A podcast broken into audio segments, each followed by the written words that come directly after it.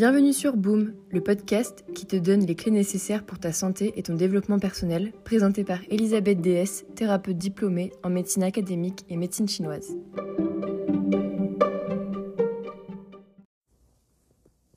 Lorsqu'on s'intéresse à la nutrition, on ne peut pas s'empêcher de se demander comment les centenaires ont fait pour vivre aussi longtemps.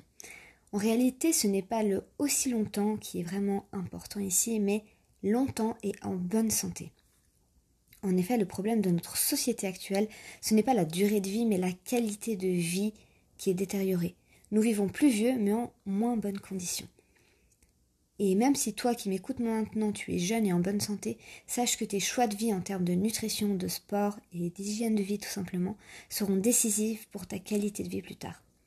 Le corps est un outil merveilleux qui, avec un peu de douceur, arrive à se remettre d'une grande partie des mauvais choix de vie que nous lui avons imposés. Donc sache qu'il n'est jamais trop tard et que si tu commences aujourd'hui à faire des changements, c'est mieux que de ne jamais commencer. Parlons donc de la Blue Zone Diet. Qu'est-ce que c'est? Alors les zones bleues, ce sont des, zones sur la planète où la moyenne d'âge des habitants est en général bien au-dessus de la moyenne. Euh, on parle de 10 ans de plus et où il y a particulièrement beaucoup de centenaires. Ce sont cinq endroits dans le monde où la probabilité d'atteindre les, 100, ans en bonne santé est dix fois supérieure à celle du reste du monde. Mais où sont donc situées ces cinq zones bleues? Alors la plus connue, c'est l'île japonaise d'Okinawa, mais il y a aussi l'île grecque d'Ikaria, la péninsule de Nicoya qui est au Costa Rica, et des villages de montagne de la province de Nuoro en Sardaigne, ainsi que Loma Linda en Californie. Euh, pardon? La Californie Alors, dès que j'ai lu ça, je suis allée fouiller un petit peu plus, car oui, le Japon est connu pour sa diète, la Méditerranée aussi, euh, mais la Californie et la diète américaine sont considérés les pires régimes du monde. Comment est-ce que ça peut. Comment est-ce que la Californie, enfin cet endroit-là, peut faire partie des zones bleues? Quel est le secret de Loma Linda Alors, le secret, c'est que la moitié de la population de Loma Linda appartient à l'église adventiste du septième jour, qui prône donc une rigueur à la fois spirituelle et alimentaire. Ils sont végétariens, donc pas de viande, pas d'alcool, euh, une intégration dans la vie de la communauté et une activité physique modérée mais régulière. Ok, cela prend son sens.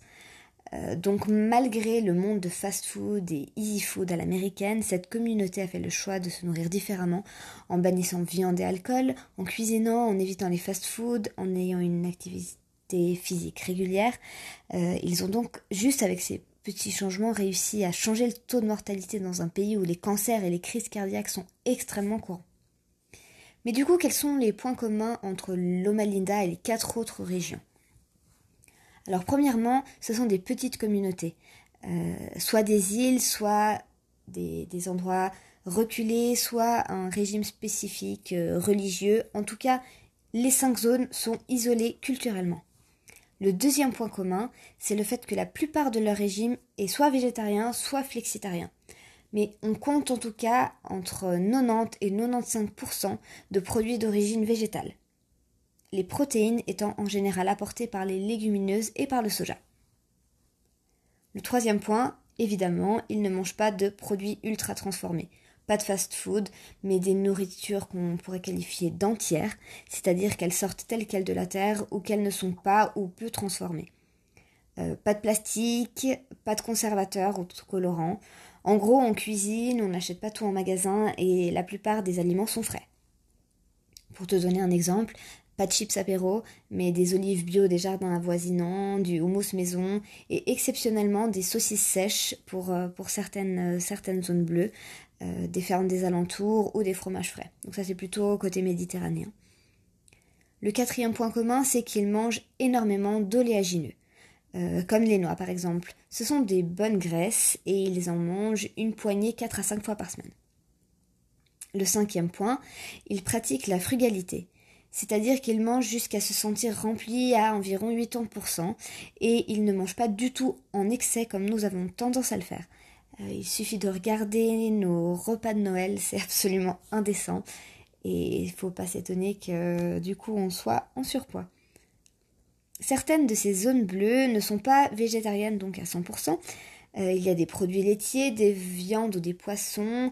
Euh, c'est en général exceptionnel et plutôt pendant les fêtes, avec une moyenne d'une fois par semaine pour les poissons et une fois par mois pour la viande, ce qui est quand même relativement peu. Hein. Euh, ensuite, ce qui est vraiment important, c'est la qualité des protéines animales. Euh, la plupart des poissons sont des petits poissons de type sardine ou maquereau, dont les taux de mercure sont beaucoup moins importants que les gros poissons qui apportent des oméga 3, mais euh, qui ont ce taux de mercure qui est vraiment gênant. Et du coup, les petits poissons sont source d'oméga 3, ils sont anti-inflammatoires aussi. Pour les viandes, c'est pareil, ce ne sont pas des viandes issues euh, de l'abattage de masse on privilégie la qualité. Ce sont des animaux qui ont couru dans les jardins la plupart du temps, qui ont vu le soleil.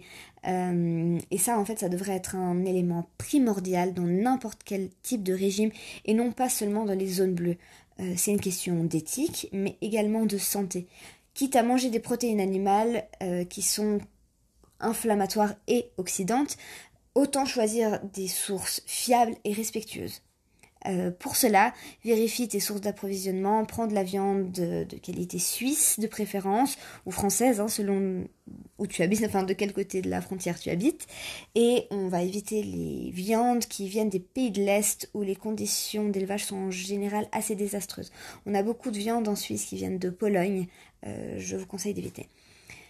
Il faut le faire euh, pour ta propre santé, pour les animaux, mais également pour le goût. Euh, la viande de Kobe, qui est une des meilleures viandes du monde, n'a pas ce goût pour rien. Les bœufs sont extrêmement bien traités, euh, ils sont massés.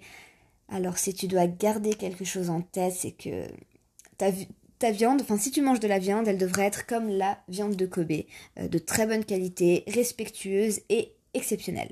Exceptionnelle aussi bien par son goût que par la fréquence à laquelle tu peux la manger. Pour ce qui est des produits laitiers, c'est la même chose que pour les viandes.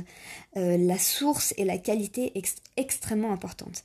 La qualité du lait qui sert à faire le fromage ne sera évidemment pas la même euh, pour un fromage de grande surface que pour un fromage d'alpage où les vaches ont été bien traitées, où elles n'ont pas eu ce stress et évidemment quand, les vaches stressent, euh, tout cela se retrouve soit dans leur viande, soit dans leur lait. Donc c'est vraiment pas du tout quelque chose de sain. Euh, d'ailleurs, dans les zones bleues, les produits laitiers sont en général de brebis ou de chèvres et non pas de vaches. Euh, les produits laitiers de vaches sont ultra inflammatoires, euh, ils provoquent de l'acné, ils sont mucolytiques, ça veut dire que tout ce qui est rhinite allergique, les rhinites en règle générale, l'asthme, c'est en grande, grande corrélation avec les produits laitiers. Ensuite, il y a l'alcool et les addictifs. Évidemment, il y a très peu de fumeurs et euh, peu de consommation d'alcool autre que du vin rouge.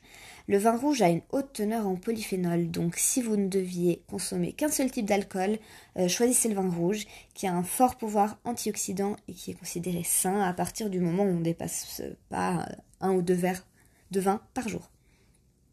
Donc voilà pour la partie nutrition, mais il reste trois autres facteurs très importants le premier, c'est qu'ils ont peu ou pas de stress. Ce sont des personnes qui prennent le temps de vivre et le temps de faire les choses. Euh, donc pas de trafic, euh, pas de peur d'arriver en retard, et ça, c'est vraiment important euh, de ne pas s'énerver. On, a tendance tous à s'énerver au volant. Mais en fait, t'énerver dans ta voiture, ça fera, parce qu'il y a des bouchons, ça te fera pas arriver plus vite. Et c'est quelque chose qu'on devrait vraiment travailler parce que ça ne sert à rien et ça stresse vraiment euh, l'organisme. Ça fait monter les taux de cortisol. Bref, catastrophe. Ensuite, ils ont une activité physique modérée mais constante. Alors, qu'est-ce que ça veut dire? Euh, C'est soit du bricolage, soit du jardinage, soit quelques balades entre amis. Euh, on ne le dira jamais assez, mais 20 minutes de marche par jour valent mieux qu'une heure de sport en salle toutes les deux semaines. Il est extrêmement facile de mettre en place euh, ces, ces 20 minutes de marche par jour et si tu n'as pas encore écouté mon podcast sur la motivation à faire du sport, je te recommande de l'écouter. Comme ça, tu arriveras à mettre 10 euh, minutes de ta journée euh, pour, pour faire du sport. Une autre chose importante, c'est que les zones bleues sont toujours à des endroits avec beaucoup de soleil et du coup ils apportent la vitamine D nécessaire pour la bonne fixation du calcium sur les os, mais également pour son côté antidépresseur. on a effectivement plus envie de sociabiliser, de se balader quand il fait beau et chaud. Donc selon où on habite, par exemple, ici, on n'a pas forcément, on peut pas forcément compter sur la vitamine D. Il est donc important de se supplémenter si on est en manque et si on vit dans un endroit pas très ensoleillé, il y a de fortes chances qu'on soit en manque. Euh, pour te donner une idée, en Suisse, on compte 70% de la population qui a une carence en vitamine D. Et dans 50% des cas, cette carence est très sévère. Donc si vous êtes une famille de 4, il y a de fortes chances que 2 personnes sur 4 soient en carence sévère de vitamine D. Bon, si on est jeune, on arrive à pallier, mais plus on vieillit, euh, plus les carences non traitées entraînent des exemples, par exemple des, fractures euh, des os, dont la célèbre fracture de la hanche, euh, qui est de plus en plus fréquente chez les personnes âgées et qui handicape vraiment la vie. si on peut trouver un moyen d'éviter ça, on va essayer de le mettre en pratique. Pour ça, il faut faire une prise de sang. Et c'est vraiment intéressant de, pouvoir doser son taux de vitamine D et de prendre des suppléments si par hasard on, est en carence. Donc je me répète, voici 5 choses à retenir concernant l'alimentation des zones bleues que vous pouvez intégrer d'ores et déjà dans votre alimentation actuelle. Euh, la première, c'est évidemment de végétaliser votre alimentation. Alors, à nouveau, on ne dit pas d'arrêter totalement la viande et le poisson, mais si vous deviez faire un choix, prenez uniquement de la viande et du poisson de très bonne qualité. Donc, on va éviter d'acheter ça en supermarché. Euh, plutôt aller choisir des, petits producteurs locaux, si possible dans des fermes. Euh, c'est pareil pour le fromage, on évite maintenant d'acheter les, fromages emballés euh, des supermarchés, plutôt un fromage d'alpage. Quitte à choisir plutôt pas de vache, mais plutôt de brebis ou de, chèvre. Pourquoi? Euh, Parce que le lait de vache est riche en acide arachidonique et en leucine, et deux, euh, deux choses qui favorisent l'inflammation et le stress oxydatif. Du coup, le, le, risque de cancer est quand même multiplié par 4, c'est absolument énorme. Donc faites attention à votre consommation de fromage. Le fromage, c'est pas tous les jours. Et si tu manges de la viande à, tous les repas actuellement, euh, essaye de n'en manger qu'une fois sur deux. Si tu fais déjà une fois sur deux, essaye de faire une fois par semaine. Si tu fais déjà une fois par semaine, pourquoi pas essayer une fois par mois? Euh, ce qui est important, c'est d'avoir par contre les protéines végétales associées toujours à une céréale complète pour avoir tous les acides aminés nécessaires. Et euh, comme ça, tu ne manqueras de rien. Parce que juste arrêter de la viande et manger du riz et des légumes, ça sera absolument pas nécessaire. Tu dois ajouter une, légumineuse du style pois chiche ou haricots rouges ou ce genre de choses. Et euh, c'est absolument nécessaire. Ensuite, tu peux remplacer euh, ton lait et ta crème par des crèmes végétales. Par exemple, du soja ou du chanvre qui sont euh, bourré de protéines. Euh, sinon, plutôt le riz si tu veux quelque chose de, sucré. Il y en a vraiment pour tous les goûts. Donc soja, mais il y a aussi amandes, il y a noix de cajou. Euh, c'est des, sources d'oléagineux qui sont excellentes. ils t'apportent donc la, dose nécessaire d'oléagineux et en plus ils, ils évitent l'inflammation et le risque de cancer. Donc c'est vraiment tout bénef. Si tu dois changer quelque chose aujourd'hui, c'est la crème fraîche et le lait. essaye les laits végétaux, c'est vraiment génial. Ensuite, privilégier les petits poissons plutôt aux gros poissons. On a tendance à manger beaucoup de saumon et de thon, notamment dans les sushis par exemple. Euh, plutôt choisir des perches ou des maquereaux ou des sardines. Euh, plus le poisson est petit, moins son taux de mercure est élevé. Si tu veux prendre euh, un verre d'alcool en soirée, qu'est-ce que tu choisis? Eh oui, on choisit le vin rouge. Euh, on évite la viande de bœuf si possible. On va plutôt manger des viandes blanches. Elles sont plus éthiques, elles sont plus écologiques et surtout elles, elles, sont, elles sont moins inflammatoires. Ensuite, évidemment, euh, bouge-toi.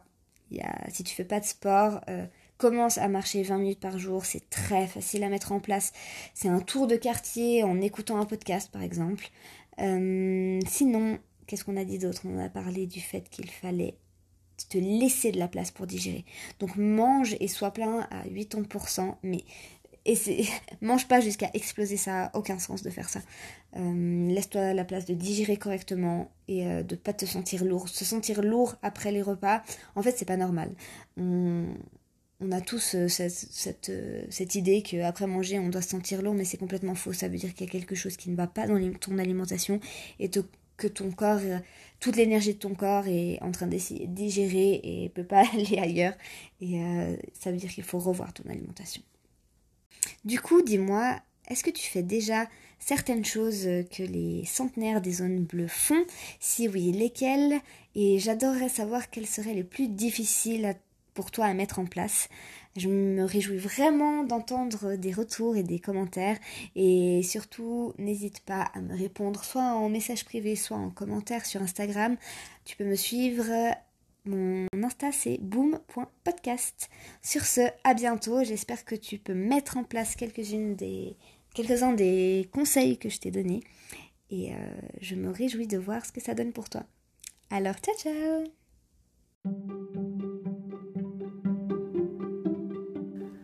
Boum Le bruit que fait ton cerveau quand il percute que ce sont les petites choses qui changent tout.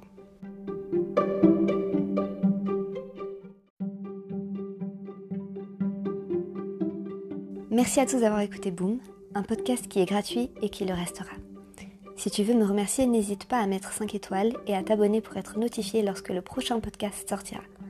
En attendant, tu as pu faire un pas en avant pour prendre ta santé en main et tu peux te remercier toi aussi.